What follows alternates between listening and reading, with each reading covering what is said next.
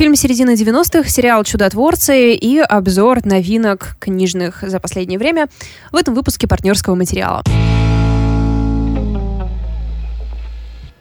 Всем привет! Привет!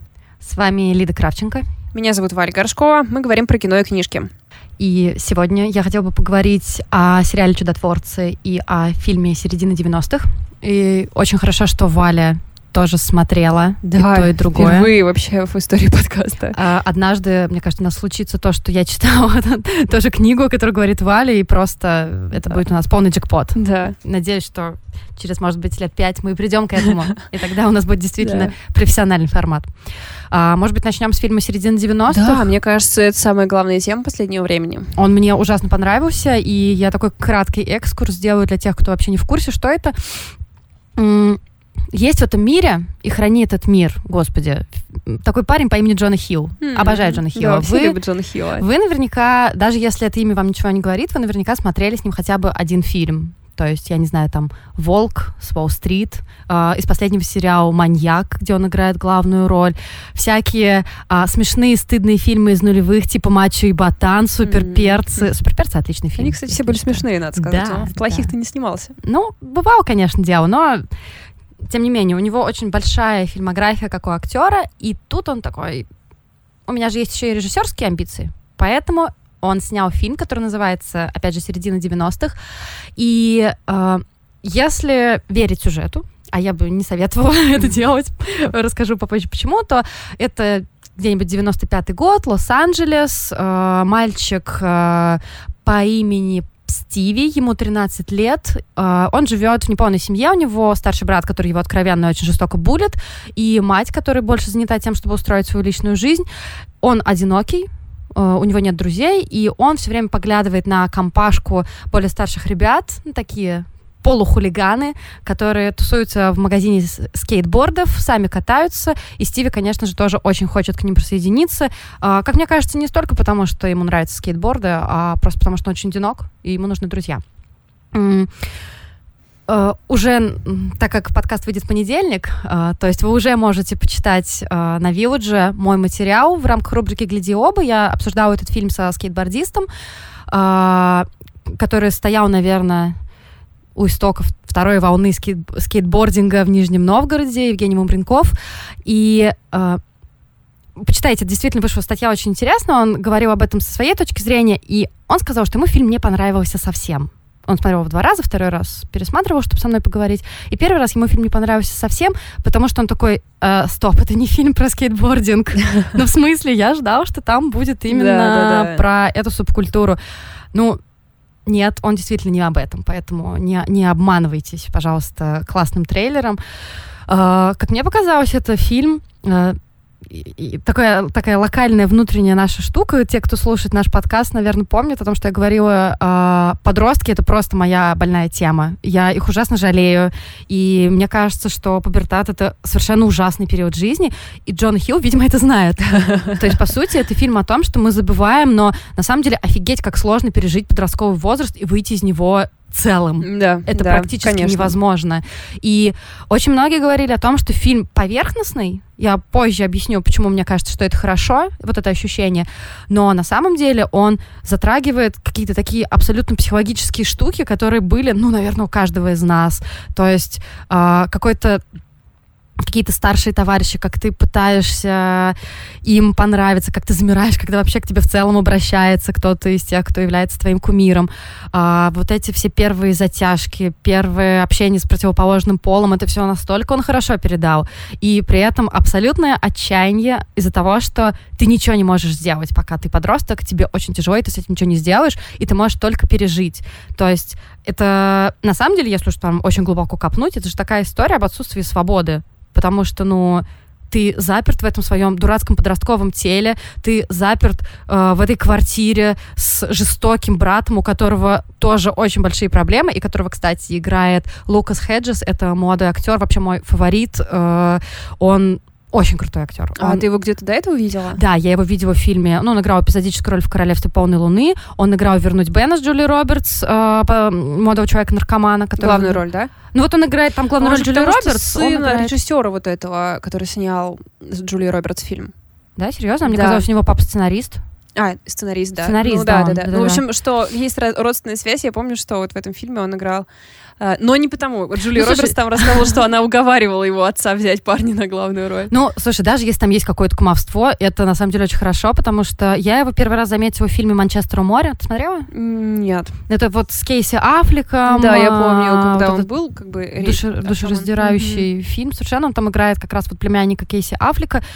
И этот парень чертовски хорош. Тут он, я не знаю, фильм в целом коротенький, но идет полтора часа, вот который середина 90-х. И всего у Лукаса Хеджеса экранного времени, мне кажется, ну минут 15, наверное. Ну да, э, речь там еще меньше. Ну Но да. там все равно все, все очень понятно про его героя. Да, и он просто очень хорош. Он очень хорош. И, конечно, он переигрывает во многом остальных подростков, но ну, я просто к тому, что присмотритесь к этому парню. Я очень надеюсь, что у него будет мощная карьера. Слушай, а все остальные подростки, а там вообще профессиональные актеры? Потому что у нас сложилось мнение, что только некоторые, то есть главный герой, вот его брат, Мгм, а мгм. команда как будто бы, э, как в, в клубе завтра, как будто им Мгм. сказали, ну поговорите про что-нибудь, то есть как будто бы не по сценарию. Ну, то есть, смотри, а, парень, который играл а, вот этого главаря этой банды, а, Мгм. Рэй, единственный человек, у которого а, не было прозвища, это значит, Да. что он самый крутой, как там говорилось в этом фильме. Это Накел Смит, он вообще очень э, крутой скейтбордист на самом деле. А, И все остальные ребята, как я смотрю, у них вообще нет больше никаких ролей. то, есть они все полу- скейтбордисты на самом деле просто. Я не знаю насчет того, насколько они профессиональные скейтбордисты. Я знаю только про Накио Смита, который вот э, темнокожий молодой человек, э, который играл Рэя.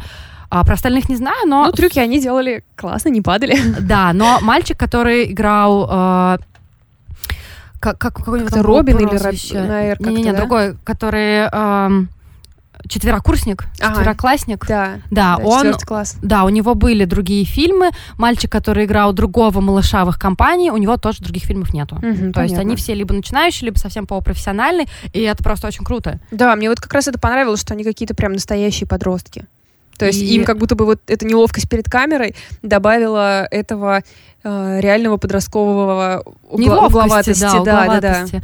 И э, в целом, конечно, ну, я на самом деле очень... э, я стараюсь обычно не читать рецензии, там какие-то отзывы до того, как посмотреть фильм. Тут у меня не получилось прокрасться как мышка, и я что-то там увидела. И я где-то увидела у кого-то легкий атмосферный фильм. Что? Это фильм вообще на разрыв аорты, если что. Ну, то есть он абсолютно... Мне было его больно смотреть просто физически. Да, у меня тоже был момент, я тоже, когда смотрела и думала, что мы потом про это будем говорить, я подумала, что в какие-то моменты у тебя прям сердце разрывается за них, и это не преувеличение, то есть там были какие-то моменты, когда я прям сидела, думала, блин, ребята, как же вас вот... Да. Какими вы зато потом из То есть они нереальные дети, но мне хочется им сказать, что вы вылезете из Всё всего будет этого хорошо, нормально, да. потом все будет, это все во что-то превратится. Просто сожмите зубы и Нужно подождите потерпеть. немножко. Да, да, да. А, ты смотрела фильм «Учитель на замену» с Эдрианом Броуди? Да. А, напомню, это фильм, где он играет учителя на замену, то есть тоже про подростков, про то, как сложно быть и подростком, и учителем, все это то, что я очень люблю. И там есть одна такая, ну, э, если кто-то не смотрел, он снят, э, там есть и игровые моменты, а есть, ну, совсем прям художественная съемка, а есть момент, там такой монкюментари, то есть как будто бы они кому-то рассказывают, то есть такая типа документальная какая-то съемка, и в какой-то момент герой Эдриана Броуди говорит о том, что я не знаю, что им сказать, нужно просто подождать. и Да, просто да. у меня слеза вообще на этом моменте катится, потому что так, так и есть абсолютно. Э, на самом деле, это мудрость, которую я э, взяла из сериала Mad Men и всю жизнь с ней иду, когда главная героиня там лежит в больнице, и к ней приходит... эм, как там его зовут? Я уже забыла. Я не смотрела. А, да? Просто и сейчас все а такие, ты отписка, просто- отписка. Я просто так сознательно мне киваешь, как будто бы понимаешь, какую сцену я имею в виду. А может, Это, профессионально. Может, я просто тебе уже рассказывала. И она лежит в абсолютно ужасном состоянии. С ней произошла чудовищная вещь. Очевидно, ее психика прям очень сильно Но это жена главного героя. Нет, нет, нет, его сотрудница. А, Мгм. я даже, я даже понимаю, о ком речь, потому Вот, что я смотрела да. половину первой серии. И вот она лежит, и он совершенно потеряна, и к ней приходит ее роскошный босс, и он говорит ей, просто переживи это, и ты удивишься, насколько этого не было. То есть потом, в будущем, насколько этого для тебя не будет существовать. Я подумала, это настолько правильно, ведь потому что иногда ты проходишь через какие-то тяжелые времена, тебе очень плохо, но Но проходит ты пять ничего не лет, можешь сделать да, с ты не этим, можешь что ничего сделать. Ты просто главное. ждешь, пока станет легче, потом становится легче, потом проходит пять лет, и ты оборачиваешься, и ты вряд ли вспомнишь, ты помнишь, что в целом было так себе, но вряд ли ты вспомнишь каждую секунду, каждого болезненного момента, поэтому э, это вообще отличный момент, ну, отличный рецепт для всего, просто переждать. Это правда, и хорошо, что мы с тобой э, черпаем мудрость из кино и сериалов. Нет, ну кроме, кроме шуток, на самом деле. Мне очень многие фильмы и сериалы помогали как-то дойти до чего-то. А, еще чуть-чуть расскажу про фильм. А, чем он мне понравился? Тем, что он снят в телевизионном формате, то есть это, грубо говоря, он квадратный, квадратный экран. Это тоже задает... В старом телевизионном формате. Да, Сейчас такого уже нет. Это тоже задает такую атмосферу, и ужасно понравился саундтрек. Это очень что-то крутое, несмотря на то, что я никак вообще не относилась и не отношусь э, к этой всей тусовке скейтбордистов. И вот как раз молодой человек, с которым я говорила для интервью Вьюджа, он рассказал о том, что очень многие треки оттуда, они из культовых скейтерских видосов. То есть, это ну, то есть помимо того, что они звук. сами по себе хиты, Да. они еще и как бы привязаны к каким-то существующим звездам Да, в да, да. да. Ну, мне очень понравился То, что Морриси появляется внезапно, и у тебя Ты просто знала. разрывается сердце. а, вообще э, цвет и свет, можно вообще такое сказать, Да, что он какой-то уютно-желтый, и мне это так понравилось. Ламповый немножечко. Да, да, да. И, а, и, ну, ты вот, наверное, еще будешь говорить про сюжет. Он как бы такой достаточно понятный, когда ты понимаешь, что это не про путь скейтбордиста, а просто в такой атмосфере фильм про подростка, ты понимаешь, что в целом там каких-то сюжетных находок нет. Почти все сериалы про маленького ребенка, который нашел себе друзей, они плюс-минус такие. Ну да, да. Но до чего же отличные там есть вот эти моменты, когда э, случайная радость, когда э, радость того, что ты с кем-то, когда страх показаться неловким, все вот эти вот прям какие-то Принятие, опять же, Да, тоже очень ну, важно. вот эти все вещи, они такие маленькие, их вот как ему удалось это все отлично показать. Ну, конечно, ему повезло очень с мальчиком, потому что Да, мальчик, который сыграл главную роль, он уже играл у Гас Ван Сента, на секундочку. кто-то ему объяснил, как это делается. А, да, и он уже играл у Йоргаса Лантимуса в «Убийстве священного оленя», поэтому у него хороший бэкграунд. А, последнее, что я хотела бы сказать про этот фильм, я, наверное, больше не буду ничего говорить про сюжет, потому что он действительно он понятный, сюжет понятный. То есть, не- если вы вышли с фильма середины 90-х и такие, о, что тут так все банально, ну окей, ребят, извините, тут не про это немного. А, почему э, мне не кажется вот эта поверхностность, кажущая- кажущаяся э, чем-то негативным? Потому что в конце он дает нам такую подсказку. То есть в конце, э, там же, как в этой компании, как э, потом мне объяснили, что почти во всех скейтерских тусовках был человек с камерой, который все Да, это да, снимает. В этой компании был этот молодой человек, э, вот как раз четверокурсник, Четвертый четверо- класс. четвер- ну да, окей, четвертый класс, да. А, он все это дело снимал, и в конце нам показывают э, такую нарезку потом, снятую на это любительское видео, на этот э, там фишай, по-моему, если, ну я уже не помню, если честно. И мне показалось, что вот эта поверхностность, которую кто-то мог увидеть, это же как раз отсылка к какому-то тоже видосу, который снял кто-то, Мгм. кто не Да. обязан хорошо делать видео, Да, кто не обязан еще копать один. глубоко, Как бы, да. да, с ним еще один человек ходил с камерой. Этот человек Джон Хилл. Ну да, как бы подразумевается. Как ты думаешь, кто из этих ребят прототип Джона Хилла Я, самого? я думаю, главный герой. Мальчик. Да, потому что, ну, не знаю, э, носы у них, может быть, чем-то похожи. Ну, и в целом то, что... э, ну, я не знаю, конечно, ничего про Джона Хилла, но мне кажется, что, возможно, он тоже был скромным, полным еврейским пареньком, довольно, возможно, то- довольно одиноким, Мгм. который искал тоже какой-то э, защиты у друзей, поддержки у друзей. В общем, э, мне этот фильм ужасно понравился, он меня очень тронул, и я очень рекомендую его посмотреть. Фильм середины 90-х Джона Хилла. И, конечно же, спасибо компании А24 за то, что они его привезли. Господи, просто огромное-огромное спасибо. Это находка. Я должна признаться, что читать одну книжку в неделю это не так просто, как как никому не казалось вообще-то, что это просто почему-то. э, У меня еще как-то сложилось так все вместе, что я сильно отстаю от своего плана. И на этой неделе я только начала читать книгу, которая называется «Не говори, что у нас ничего нет», которую я ждала несколько лет. Вот, и я, наверное, про нее расскажу чуть позже. И я решила сделать небольшой эм, обзор тех книг, которые я не прочитала, но должна была к этому моменту. И я думаю, что если у вас сейчас как раз вы не знаете, что выбрать, вот новинки, которые вышли с января. То есть это все книги 2019 года, которые надо прочитать. Во-первых, «Срединная Англия» Джонатана Коу. Вам наверняка, если вы вообще ну, этой темой интересуетесь, вам наверняка обложка уже попадалась. Джонатан Коу классный, книжка у него классная. Написал, да, да, да, да, да. А, и «Срединная Англия» рассказывает про... По, по времени она находится опять же, Олимпиада 2012 года.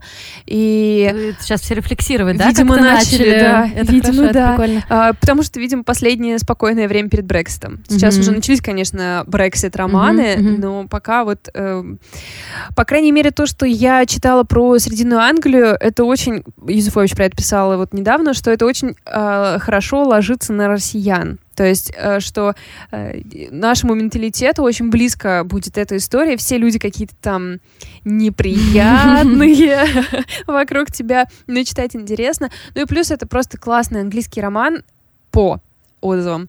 И я, конечно, очень рассчитываю на то, что со мной все будет в порядке, и я смогу его прочитать. Так что «Средина Англия» Джонатан Коу. Еще один роман январский, который я пропустила и, видимо, не вернусь, это «Опосредован, опосредованно Алексея Сальникова. Такое mm-hmm. ощущение, что после того, как он выпустил «Петровых в гриппе» и после того, как э, они стали бестселлером, его издатели перетрясли его стол, достали оттуда все черновики, сказали, быстро дописывай, mm-hmm. и будем все продавать. Mm-hmm. В прошлом году так продали отдел, он понравился гораздо меньшему количеству людей, и а опосредованно... я даже не слышала про отдел. Да, вот у него мимо была... меня прошел. Да, нет, это был э, очень ну, такой метафоричный про силовиков, которые там в каком-то действуют не совсем нашим, не совсем в нашей реальности. Mm-hmm. Он собрал, конечно, гораздо меньше положительных отзывов, но типа ок, он был написан раньше Петровых. А вот сейчас опосредованно там завязка такая. А, это мир, в котором стихи являются наркотиками, а литература совсем тяжелым наркотиком. И mm-hmm. типа есть девушка, которая пишет стихи. Слишком игриво. Как-то да, меня. да, да. Мне вот это тоже игривость отпугнула, но я подумала, это рано делать выводы. А потом наш а, гость нашего mm-hmm. про- позапрошлого подкаста Артем Сошников написал, что я вам советую почитать его э, его рецензию, она очень забавная, а ну, как, отлично у него, сделана. Как у него называется новый телеграм-канал? Чернотроп. Да, Чернотроп. Я тоже там читала его рецензию, он действительно все разбирает да, по, по косточкам. косточкам. И я, в общем, тоже согласна, что я, видимо, этот Сальникова роман пропущу. Ну, мне вообще, на самом деле, очень обидно за Сальникова. Просто оставьте его в покое, пожалуйста. Человек не может выдавать по классной, классной книжке каждый год. Вот он написал абсолютно хорошую книгу. Ужасно мне понравились Петрова в гриппе. Я читала ее два раза. И оставьте его в покое лет на пять. Да, пусть напишет то, что он хочет. Конечно, не надо его трясти. И причем я так э, посмотрела с ним интервью. Он приходил к в Пионер, в книжный клуб Пионер. Mm-hmm. Вы можете посмотреть, они выкладывают видео, книжный магазин Пионер. Они выкладывают ВКонтакте видео встречи со своими с писателями. Я вам очень рекомендую посмотреть, собственно, с Сальниковым встречу. Он там забавный. Он также был у Инстаграм и Ютуб блогера Книга Гид. Угу. Он выглядит очень уставшим.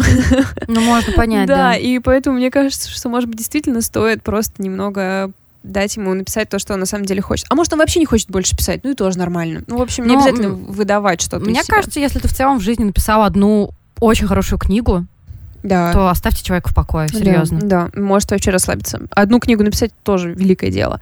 Книга, которую я очень надеюсь, что я прочитаю, хотя я была уверена, что эта вещь не моя, но все критики, которым я доверяю, ее хвалят, называется «Финист. Ясный сокол», автор Андрей Рубанов. Это славянская фэнтези. Звучит пикантно. Я бы хотела провести время с этой книгой. Это совершенно для меня неожиданно, что меня это заинтересует, но э, отзывы очень хорошие. И если вы не рискнете, там еще обложка, как всегда, э, mm-hmm. какая-то чудовищная. А какое издательство? Э, это редакция Елены Шубиной. Mm-hmm. Вот. Я прочитаю ее все равно. Может быть, это будет не на острие, но я вам все равно про нее расскажу. На этой неделе вышла книга, которая называется «Дом правительства. Сага о русской революции». Ее автор Юрий Слезкин, корпус ее выпустил. Толстенная э, книга про русскую революцию. Next. Swipe left. Или right, как там? Выдала, что налево, не налево, все правильно. Вот, эта книга о доме правительства, собственно, физическом доме правительства, который находится, ну, вы знаете, а, это архитектурное явление, о людях, которые там жили. То есть он говорит про вот это время большевиков, не затрагивая никого, кто в этом доме не жил. Угу. Это очень любопытная композиция. Интересно. Я читала его интервью, после которого я и так собиралась это прочесть, потому что все это хвалят, и вообще большая работа. И в своем интервью он говорит, что он пишет о большевиках как о секте, не называя это сектой, потому что когда он читал дневники жителей этого дома, их письма, он понял, что несмотря на то, что они не называют это сектой как бы физически, все эм, признаки полностью совпадают с тем, как строится секта. А он как-то изучает эту тему. Слушай, это звучит на самом деле супер интересно. Да, он говорит, они используют слова, которые, в принципе, не используют, когда ты обсуждаешь строительство партии. Угу. Вот. Мне очень интересно, что под этим скрывается. Эм, она вышла на прошлой неделе, то есть, да, на прошлой неделе для вас, и э, скоро появится в магазинах. То есть у нас, например, вот в Нижнем я уже забронировала, mm-hmm. что как только она появится, она ко мне придет. Мне кажется, я куплю, куплю сразу две книжки для себя и для моего папы, потому ну, что он да, тоже любит смотри, историю. Оно там это... Все. Ценник нормальный. Норма... Ну, нормальный, да. Знаешь, быть дочерью — это такая работа. Дорого. Да. И, наверное, последнее, на чем я сейчас остановлюсь, это эта книга «Не говори, что у нас ничего нет» Мадлен Тьен, которую я начала читать. Это тоже Аст Корпус. Это большая сага о китайских выходцев из Китая, которые бежали оттуда вот во время как раз всех, всех этих ужасных э, перестроек китайских, э, об иммигрантах. Пока мне очень сильно нравится, и это вообще Э, в прошлом году я читала китайского автора э, «Добрее одиночество» книгу, и я понимаю, что вообще китайская литература, она нам вообще прекрасно ложится. Да, и именно да. из-за нашего очень похожего прошлого.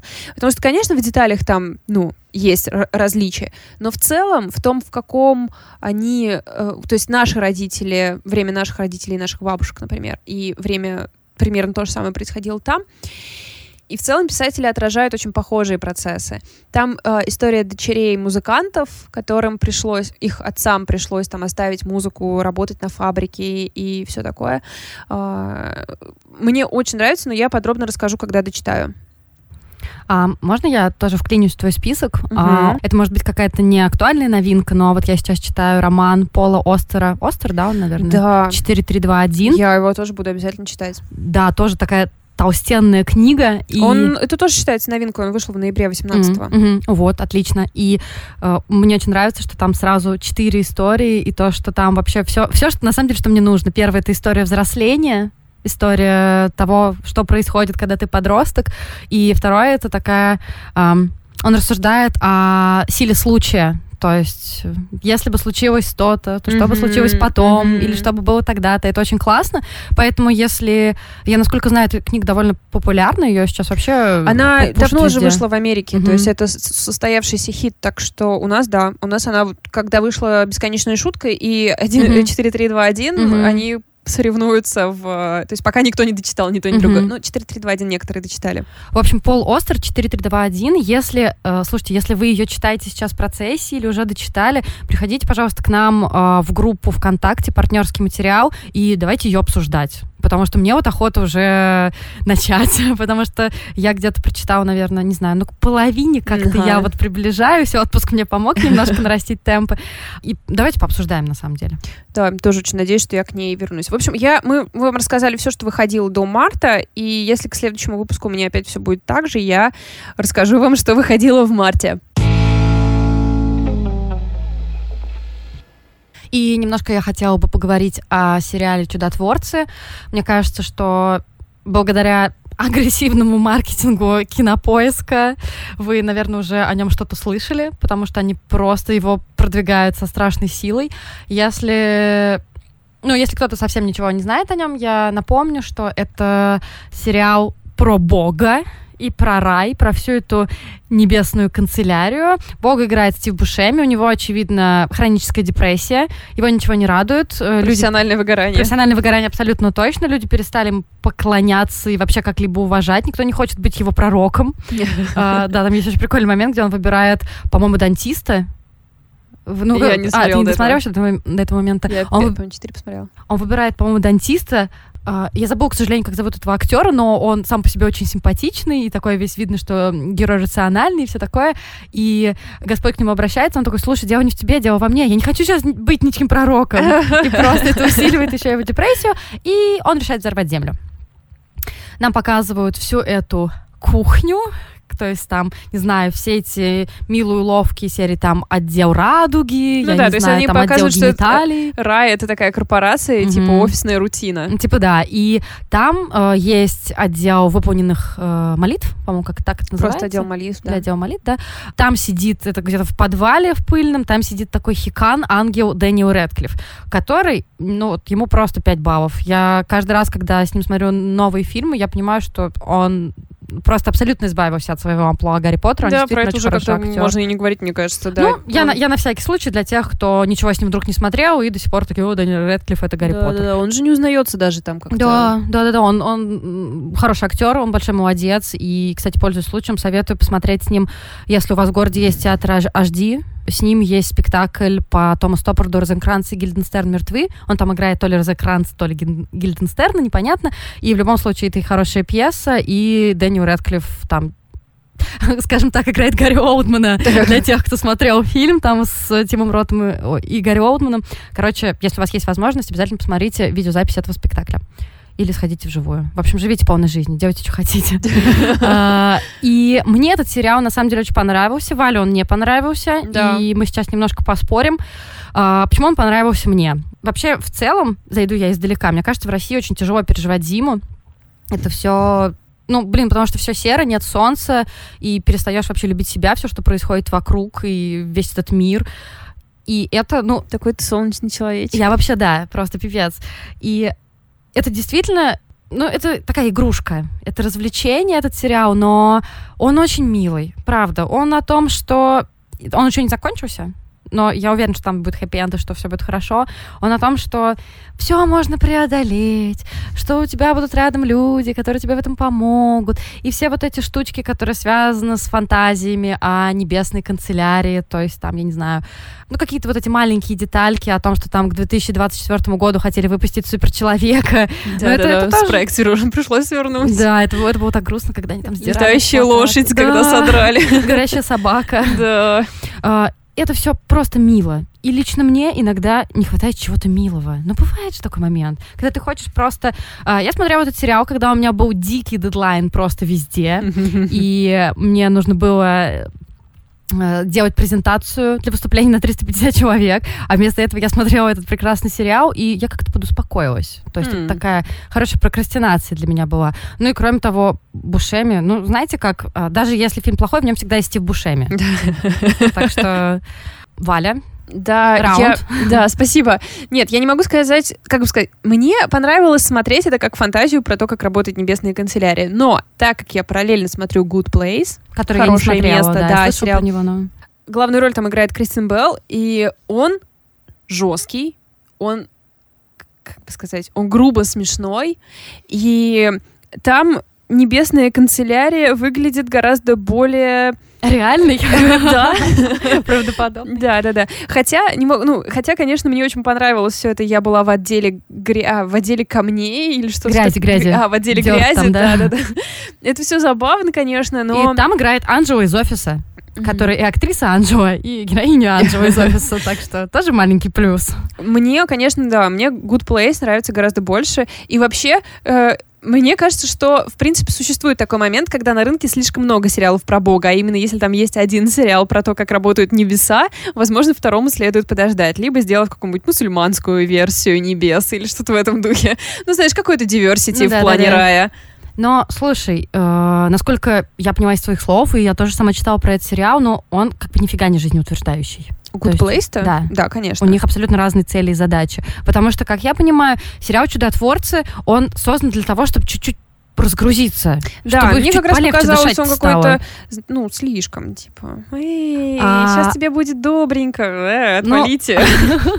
Знаешь, ну, может быть, мне это просто попало Возможно, да. сердечко. А ты, у тебя, ты в той версии, в которой ты смотрела, там было после того, как серия заканчивалась, или перед тем, как начинается, где они рассказывают, что они имели в виду?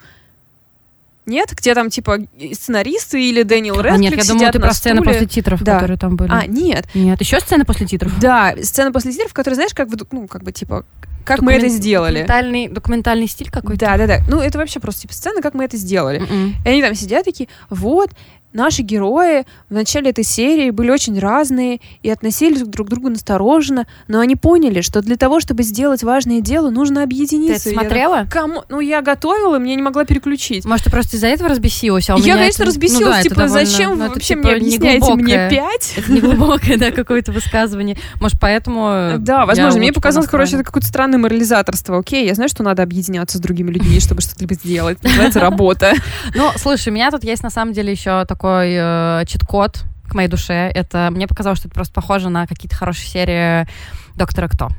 Вот я А, так скажу. Ты не понятно. смотрела Доктора Нет, Кто? нет, нет. Доктор Кто это просто сериал, который каждый раз вытаскивает меня вообще из всей хандры и ну, просто, чтобы вы понимали, личная деталь. После расставания с парнем, с которым я встречалась пять лет, я смотрела месяц «Доктора Кто», и все со мной было хорошо. Это Так что он сработал, да, а не просто жизнь. это он сыграл огромную роль в этом. Понятно. Огромную роль. Понимаю. Просто, чтобы понимали уровень а, магии, который творит сериал «Доктор Кто». Нет, серьезно. И «Чудотворцы» мне чем-то его напомнили. Ну, просто такой же нехитрый уровень доброты, да, такая же такая фантазийная штука. Короче, если вам нужно немножко доброты, да, то смотрите этот сериал. Если вы хотите узнать реально, как там все устроено наверху, видимо, смотрите Good Place. Ну что, ребятки, спасибо, что вы нас послушали. А, Отдельная любовь тем, кто слушает нас сейчас, потому что это значит, что вы послушали нас целиком.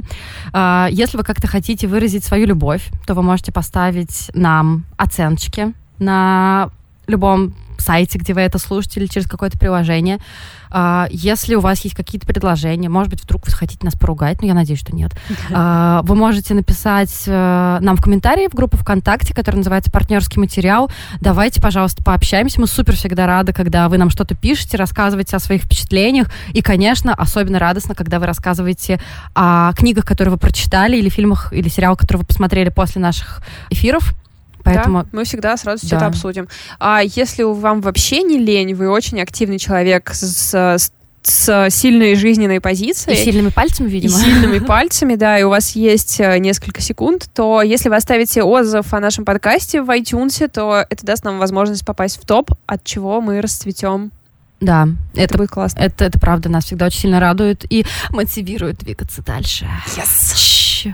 Всем спасибо. пока. Пока.